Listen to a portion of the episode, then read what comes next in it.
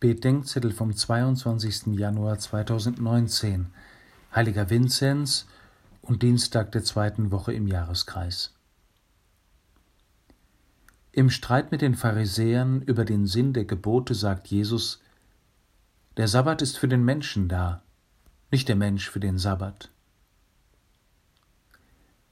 Es ist immer ein wenig billig, wenn man diesen Streit wieder nur auf den Kampf Jesu gegen Rigorismus und Formalismus reduziert, was er auch ist, und ihn gleichzeitig als Vorwand für eine gepflegt katholische Sonntagsschändung nimmt, was Jesus nie gewollt hätte.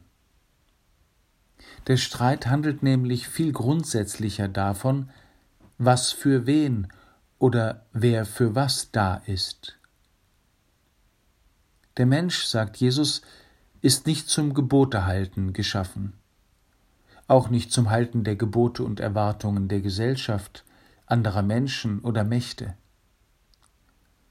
Der Mensch ist auf Gott hin geschaffen, und seine erste Sorge soll nach Jesus Gott und seinem Reich gelten, seiner Liebe zu den Menschen und seiner Vereinigung mit ihm und seinem Nächsten. Alles Geschaffene oder Gebotene soll, so sagt der heilige Ignatius, gewählt werden, wenn es dazu hilft, und gelassen werden, wenn es daran hindert.